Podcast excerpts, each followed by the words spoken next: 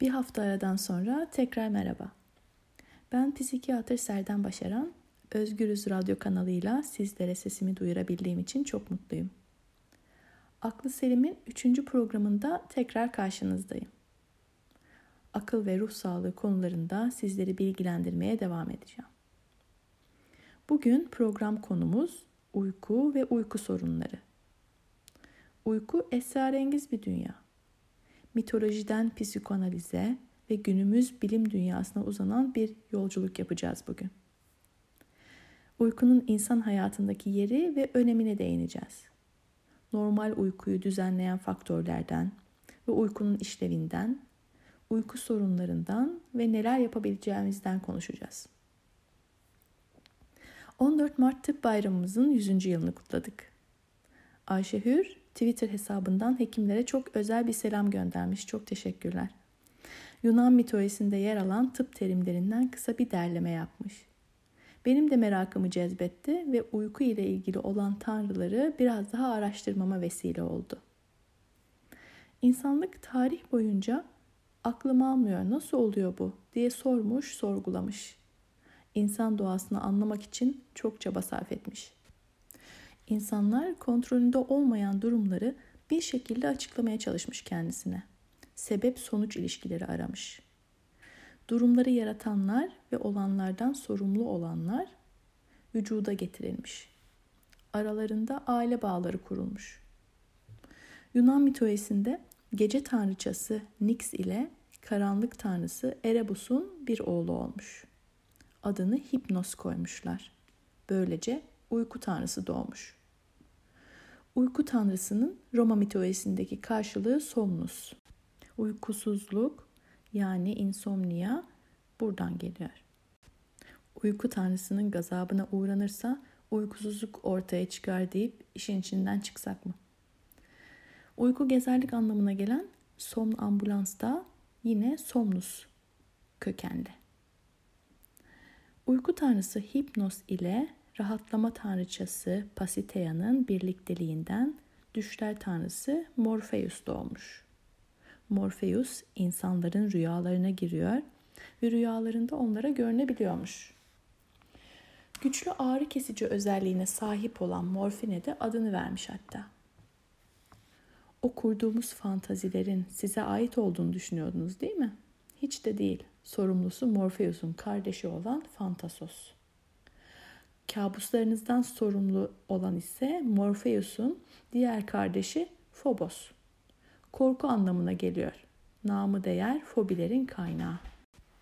Yani gece ile karanlığın birlikteliğinden doğan uyku, rüyalar, fantaziler, kabuslar hepsinin kaynağını mitolojik hikayelerde bulabiliyoruz. Mitolojiden günümüzün bilimsel gerçeklerine ilerleyelim. Uyku hala esrarengiz bir dünya.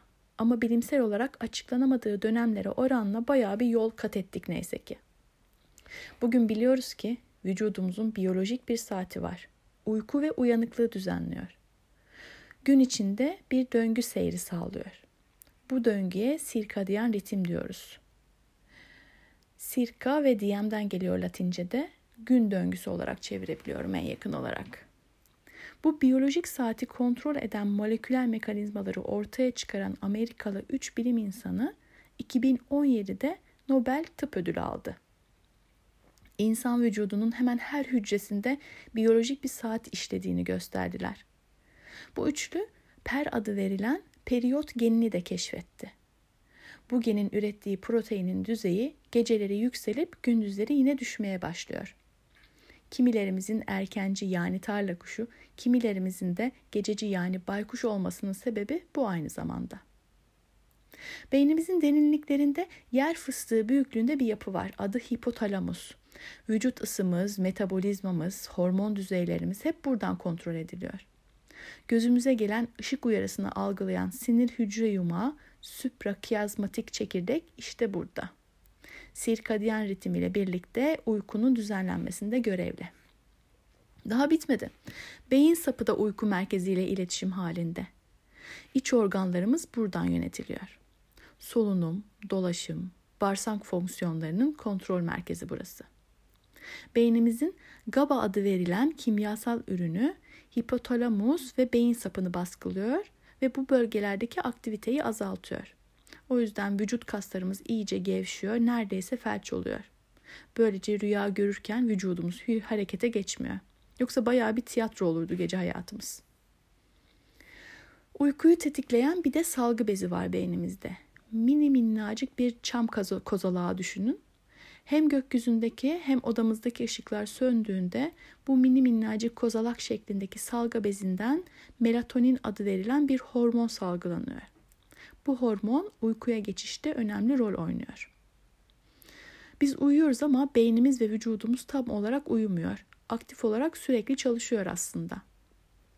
Beden dinlenip toksinlerinden arınırken beyin fonksiyonlarımızda da arınma oluyor. Gün içinde yaşadıklarımız, edindiğimiz bilgiler, üzerinde düşündüğümüz konular beynimizin içinde dolaşıp durur, hafıza merkezimize kısa veya uzun süreli olarak kaydedilirler. Uyku süresinde dış dünyadan gelen uyaranlar en aza inmiştir ve de gün içinde topladığımız bilgiler özümlenme sürecine girer. El birliğiyle bilgi temizliği yapar beyin. Uyanıkken meydana gelen toksinlerden arındırır bizi. Doğamız elinden geldiğince bizi dengede tutmaya çalışıyor. Ama denge dediğin bozulmaya mahkum. Tekrar dengelenmeyi gerektiriyor. Devam etmeden kısa bir müzik arası verelim. Yüz yüzeyken konuşuruz söylesin. Uykusuz ve dengesiz. Hiç düşündünüz mü? Günde ortalama 8 saat uyuduğumuzu varsayarsak hayatımızın yaklaşık üçte birini uyuyarak geçiriyoruz demektir. Ayakta uyuduğumuz ve ayakta uyutulduğumuz zamanları saymıyorum tabi. Bu da işin esprisi ama düşününce uyku ile ilgili ne kadar çok deyim ve söz var. Uyku açılabilir ya da kaçabilir.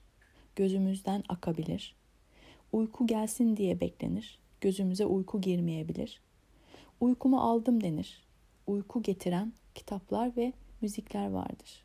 Bazen acayip uyku bastırır. İyi bir uyku çekilir. Uykusu ağır olan vardır, uykusu hafif olan vardır. Tilki uykusuna yatan vardır. Uyku tutmayabilir. Deliksiz uyku özlemi çekilir. Uyku nedir bilmeden çalışmamız gerekebilir. Uykunun hayatımızdaki yeri ve önemini dilimize de yansıtmışız sanki. Uyku süresi kişiden kişiye çok değişiyor aslında. Hatta uyku düzeni aynı bireyde dönem dönem farklılıklar gösterebiliyor. Harvard Üniversite gazetesinde 8 Mart 2019'da çıkan bir haber okudum. Yazı uyku süresinin genlerle ilişkisinden ve 78 ayrı gen bölgesinin gösterildiğinden bahsediyor. Daha önce aileleri içine katan çalışmalar da yapılmış. Bu çalışmalar uyku süresindeki farklılıkların %10 ile 40 oranında kalıtsal olduğunu gösteriyor. Siz de bakın bakalım uyku süreniz ve düzeniniz aile fertlerinizde benzerlik gösteriyor mu? 6 saatten az ve 9 saatten fazla uykunun sağlık problemleriyle bağlantılı olduğuna dair çalışmalara, çalışmalara da denk geldim. Az uykunun şeker hastalığı, yüksek tansiyon, kalp hastalıkları, obezite, bağışıklık sisteminin zayıflamasına yol açtığı gösterilmiş. Hatta zihinsel aktivite düşüyor ve bunama riski artıyor da deniyor. Çok uyumanın uzun vadedeki yan etkilerini yazan somut bilgiler yok elimde ama çok uyuma hastalığı olarak tanımlanıyor. Tabi bu serilerden bahsederken erişkinleri kastettim. Yeni doğmuş bebekler 18 saat kadar uyuyor yani günün 3'te 2'si. Ergenlik öncesinde çocukların gecede en az 11, ergenlik çağındaki çocukların ise gecede 10 saat uyumaları öneriliyor. Uyku kalitesinin uyku süresi kadar önemli olduğunu söyleyebilirim. Süresi 7-8 saatten az olan kaliteli uyku sizi yeterince dinlendiriyor.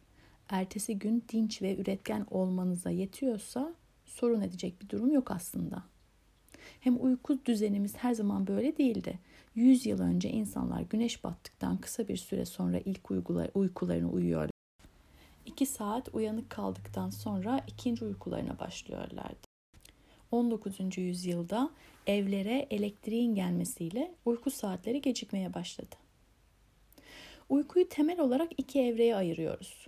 Hızlı göz hareketlerinin kaydedildiği rüya gördüğümüz REM evresi ve uykunun geri kalanı olan non-REM evresi. Uykuya daldıktan sonra her biri 60 ile 100 dakika süren uyku döngülerine giriyoruz. Bu döngüyü basitçe anlatmaya çalışayım şimdi. Her döngünün ilk evresi uyku ile uyanıklık arasında uyuşukluk. Bu süreçte nefes almaya başlıyor, kaslar gevşiyor ve kalp atış hızı düşüyor. İkinci evre biraz daha derin bir uyku. Uyanık hissedebiliyorsunuz ancak pek çok gece uykudasınızdır ve bunun farkında değilsinizdir. Üçüncü evre derin uyku. Bu döngüde uyanmak çok zor. Çünkü vücudumuzdaki faaliyetler en aza inmiş durumda. İkinci ve üçüncü evrede rüya görülmüyor. Üçüncü evredeki derin uykudan sonra ikinci evreye birkaç dakika için geri dönüyoruz ve sonra REM olarak bilinen rüya uykusuna giriyoruz. İşte bu sırada rüya görüyoruz. Yani üç evre ileri uyu, bir evre geri dön, rüya gör. Psikoanalizin babası Freud rüyayı bilinçli halimizin ötesine uzanan bir yol olarak nitelendiriyor. Gece boyu yaklaşık 2 saat rüya görüyoruz aslında. Gördüklerimizin büyük bir kısmını uyandığımızda unutmuş oluyoruz. Uyanmaya yakın görülen rüyaları hatırlamamız daha kolay oluyor. Günün tortuları ayıklandıktan sonra gördüğümüz rüyalarda dürtülerimiz, isteklerimiz, korkularımız, bastırdığımız düşüncelerimiz sembolik olarak dile geliyor. Burada sembolik kelimesinin altını çiziyor. Çünkü rüyaların yorumu semboliğe dayalı olarak yapılıyor. Rüyadan hatırladıklarımızı olduğu gibi anlatmaya çalışsak da karşımızdakine aktarırken bazı eklemeler ve çıkartmalar yapabiliyoruz. Farkında olarak veya olmayarak. Psikoanalizde yorumlanan malzemeye yapılan bu değişiklikler de yorumlamanın bir parçası olarak görülüyor. Terapist bu yorumlamaları rastgele bağlantılar üzerine kurmuyor. Sansürden dolayı bu bağları görmek kolay olmayabiliyor. Analiz yöntemini iyi bilen bir terapist hastanın da yardımıyla rüyadaki sembolik ile sansürlenen dilekler arasındaki bağlantılara ulaşabiliyor. Böylece bastırılmış ve bilinç düzeyine çıkması yasaklanmış ve o nedenle sansürlenmiş alt benliğimizi anlamamıza yardımcı oluyor. Rüya gördüğümüz REM döneminde beynimizdeki duygulanım merkezi de işin içinde. Rüyaların yorumunda semboliğin yanı sıra duygulanım da önemli. Gördüğünüz rüyadan uyandığınızda ne gördüğünüzü düşünürken hangi duygular içinde olduğunuzu da hissetmeye çalışın. İç dünyanıza ayna tutmanın bir yolu da budur. Yeri gelmişken Fahir Atakoğlu'ndan çalmak istiyorum. Rüya ve Uyanış. Programımıza uyku bozukluklarıyla devam edelim. Dinleyince anlayacaksınız ve şaşıracaksınız uyku sorunları ne kadar farklı şekilde karşımıza çıkıyormuş diye. İnsanların çoğu birkaç gece uykusuzluk çeker, sonra uyku düzeni tekrar sağlanır. Ancak bu durum bazen haftalar, aylar ve hatta yıllar sürebilir. Yaşam kalitesinin azalmasına ve kişinin sağlığında bozulmaya neden olur. Gün içi etkinlik düzeyinde azalma meydana gelir. Tahammülsüz hale gelindiğinden kişiler arası ilişkilerde bozulmalar başlar. Uyku bozuklukları trafik ve mesleki kazalara neden olabilmesi nedeniyle aynı zamanda bir halk sağlığı sorunu. Uyku bozukluğu başka bir bedensel ya da ruhsal hastalığın bir belirtisi olarak ortaya çıkabiliyor. Ya da kronik uykusuzluk sonucu bedensel ve ruhsal hastalıklar meydana gelebiliyor. Yumurta mı tavuktan, tavuk mu yumurtadan çıkar gibi bir durum yani. Bu yüzden uzun süren ve devamlılık gösteren uyku probleminiz varsa altta yatan nedenlerin teşhisi ve tedavisi için bir doktora başvurmanızı öneririm. Doktorunuz ayrıntılı bir şekilde uyku problemlerinizin hikayesini size soracak, sağlık durumunuzu inceleyecek, çeşitli tetkikler isteyecektir. Uyku düzeninizin kaydını siz de yapabilirsiniz. Bir uyku günlüğü tutabilirsiniz. Hatta artık cep telefonları ve akıllı saatler uyku sürenizi ve şeklini kaydediyor. Ne kadar hafif uyumuşsunuz, ne kadar derin uyumuş, REM fazınız ne kadar sürmüş, ne kadar uyanık kalmışsınız. Ama tabii ki polisomnografi adı verilen kaydın uyku merkezlerinde profesyonel olarak yapılması gerekli. Bulabildiğim kadarıyla Türkiye'de 16 üniversite hastanesinde nöroloji anabilim dalı altında uyku bozuklukları birimi mevcut. Mutlaka özel hastanelerde vardır. Uyku bozukluklarının en sık görüleni insomni yani uykusuzluk ve uyku ile ilişkili solunum bozuklukları. İnsomni e, ile başlayacak olursak uy- uykusuzluk, uykuya dalmada güçlük, gece sık uyanma, sabah erken uyanıp tekrar uyuyamama şeklinde kendini gösteriyor. İnsomni tanısı için bu belirtilerden en az biri haftada en az 3 gün olmalı ve en az 3 ay boyunca devam etmeli. Toplumda her 3 kişiden birinde mevcut. En sık kadınlarda ve ileri yaşta görülüyor. Stres ve heyecana bağlı meydana geliyor. Stresli durum sona erdiğinde ya da kişi duruma uyum sağlamaya başladığında uyku normale dönüyor. Bir aydan fazla sürerse kronik uykusuzluk olarak tanımlıyoruz. Uykuyu en sık etkileyen ruhsal durumlar depresyon ve kaygı bozuklukları. O nedenle altta yatan sebebin teşhisi doğru tedavi açısından önemli. Bir de öğrenilmiş uykusuzluk var. Aklımızda bin bir tilki dolaşırken uyumak daha da zorlaşır. Ertesi güne dinç kalkmak için yatayım uyuyayım dersiniz. Pijamalarınızı giyersiniz, ışıkları kapatırsınız, yorganı üzerinize çekersiniz. Aniden daha uyanık hale geçmişsinizdir. Uyumak için daha fazla çaba sarf edersiniz. Çabalarken uyku daha bir kaçar sanki inadına. Halbuki yatağa girmeden önce koltukta sızmaya başlamıştınız. Gazete okurken, televizyon seyrederken veya araba kullanırken bile hemen uykuya dalıyorsunuz da yatağa girince uykuya elveda. Bir ay içinde sadece birkaç gecelik kötü uyku bile öğrenilmiş uykusuzluğu tetikleyebiliyor. Aklınızın bir köşesinde ya yine uyuyamazsam şeklinde bir kaygı durumu oluşuyor. Uyku problemini bir kısır döngüye sokuyor. Stresi azaltmak ve kaygıları bir kenara koyabilmeyi başarmak faydalı olacaktır. Hatta ben bile kendimde bu durumu fark ettim ve bu farkındalık bile kaygılarımı azaltmama ve daha kolay uyumama vesile oldu. Solunumla ilişkili uyku bozuklukları var demiştim. Uyku sırasında solunumun en az 10 saniye durması solunum hacminde azalmaya ve oksijenlenmede düşüşe yol açıyor. Kişi gece boyunca defalarca uyanabiliyor ama çoğunu hatırlamıyor. En sık belirtisi horlama. Özellikle erkeklerde ve kilolu kimselerde görülüyor. Bunu da daha çok aynı yatağı paylaştığı kişi fark ediyor. Uyku apne tanısı uyku laboratuvarında bir uyku testiyle konuyor doktora başvur, başvurmanızda fayda var.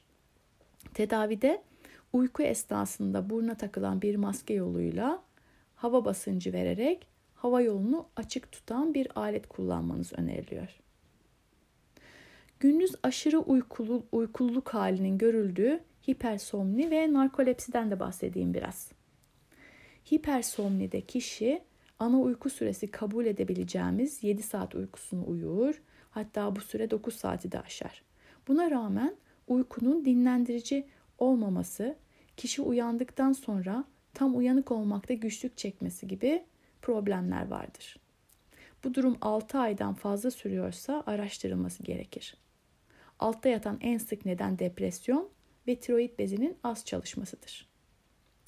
Narkolepsi gün içinde uygunsuz saat ve ortamlarda kısa süreli dayanılmaz uyku atakları şeklinde kendini gösterir. Kişi kendini sürekli uykusuz hisseder. 10 ve 20'li yaşlarda ani olarak başlar. Hastalığın başlangıcı ile tanı konana kadar 5 veya 15 yıl geçebiliyor. Tanı hem öykü hem uyku esnasında beyin dalgalarını kaydeden polisomnografi ile konuyor. İlaç tedavisi mümkün ama tedavinin uzman hekim takibinde olması gerekiyor. Bir de uyku ritim bozuklukları var. Erkene kaymış uykuda adı üstünde kişi erkenden yatıyor. Daha geç saatlere dek uyanık kalamıyor istese de. Ve de geç uyanamıyor. Daha çok ileri yaşlarda görülüyor. Sabah erkenden kalkma durumları. Bir de gecikmiş uyku bozukluğu var. O da sıklıkla ergenlik döneminde başlıyor. Uykuya geçmekte güçlük çekiliyor. Sabah geç ya da öğleden sonra uyanıyorlar. Bu durum akademik başarısızlıkla sonuçlanabiliyor. Işık tedavisi ve ilaç tedavisi her ikisinde de mümkün. Uykuda hareket bozuklukları içerisinde en sık görüleni ise huzursuz bacaklar sendromu. Bacaklarında uyuşma ya da karıncalanma şeklinde rahatsız edici hisler vardır. Kramptan çok farklı bir şey bu. Sürekli bacakları hareket ettirmek ve gelmek yakınmaları geçici ve kısa bir süre için azaltır. Bu durmadan hareket etme istediğinden dolayı huzursuz bacaklar ismini almıştır. Kadınlarda ve 65 yaş üstü yaşlarda daha sıktır. Ailesel geçiş %25 ile %50 oranında. Tedavide ilaçlar, akşam egzersizleri, sıcak banyo e, ve bunların bileşimi yer alır. Eğer demir düzeyleriniz düşükse demir tedavisi verilir. Bacaklı kramplarında da magnezyum alımı faydalı. Bir de parasomni dediğimiz uykuda anormal davranışlarla seyreden uyku bozuklukları var. Uykuda konuşma, uyur gezerlik ve uyku terörü bu grup içerisinde. Eğer kişi kendine ve etrafına zarar vermiyorsa yapılması gereken çok fazla bir şey yok. Tedavi yöntemlerine geçmeden önce Şirin Soysal'dan Uyur Gezer adlı parçayı dinleyelim. Eğer uykunuz bir aydan daha uzun süredir sorunluysa ve sizin günlük işlevlerinizi bozuyorsa bir şeyler yapma zamanı gelmiştir. Bir uyku günlüğü tutmanızı isteyebilir doktorunuz. Uyku sorunları bazen sadece bilgilenme ve uyku hijyeni eğitimiyle düzelebilir. Işık tedavisi denenebilir. İlaca gereksinim duyulabilir. Tedavide kullanılan ilaçlar her şartta doktor kontrolünde başlanmalıdır. İlaç tedavisinden kısaca bahsedeyim.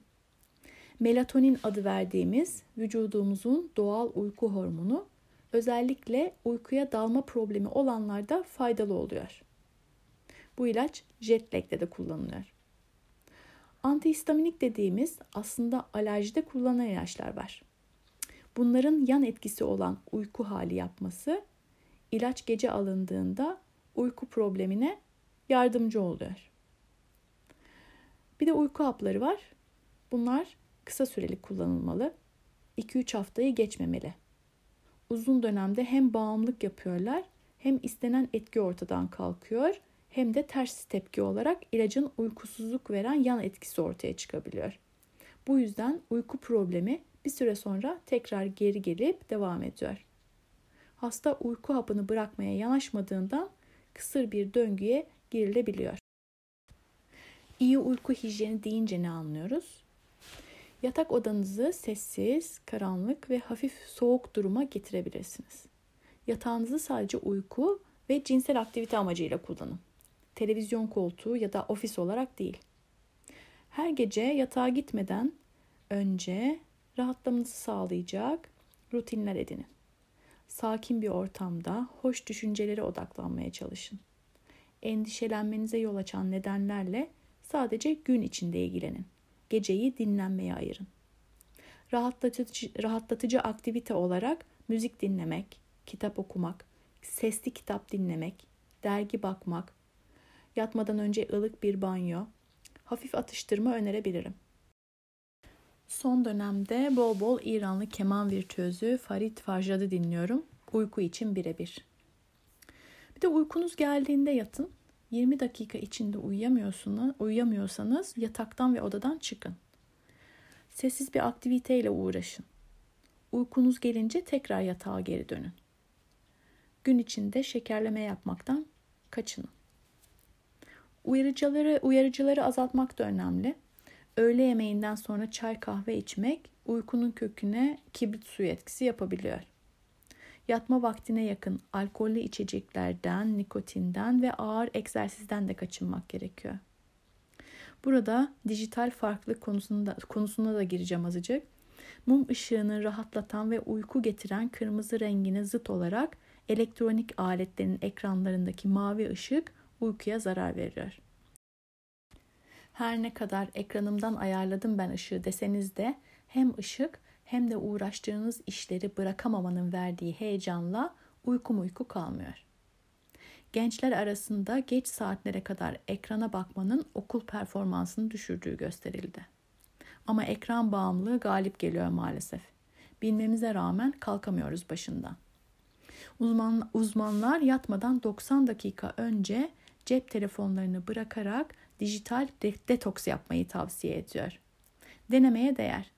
İlkin zor geliyor ama iki hafta devam ederseniz başarabiliyorsunuz sonrasında. Alışkanlıkları değiştirmek için gerekli olan sihirli süre bu. iki hafta. Evet sevgili dinleyicilerim, bize ayrılan sürenin sonuna geldik. Mitolojiden psikoanalize ve günümüz bilim dünyasına uzanan bir yolculuk yaptık. Uykunun insan hayatındaki yeri ve önemine değindik. Normal uykuyu düzenleyen faktörlerden ve uykunun işlevinden, uyku sorunlarından ve tedavi yöntemlerinden bahsettik. Günleriniz aydın, uykunuz daim olsun. Sağlıcakla kalın.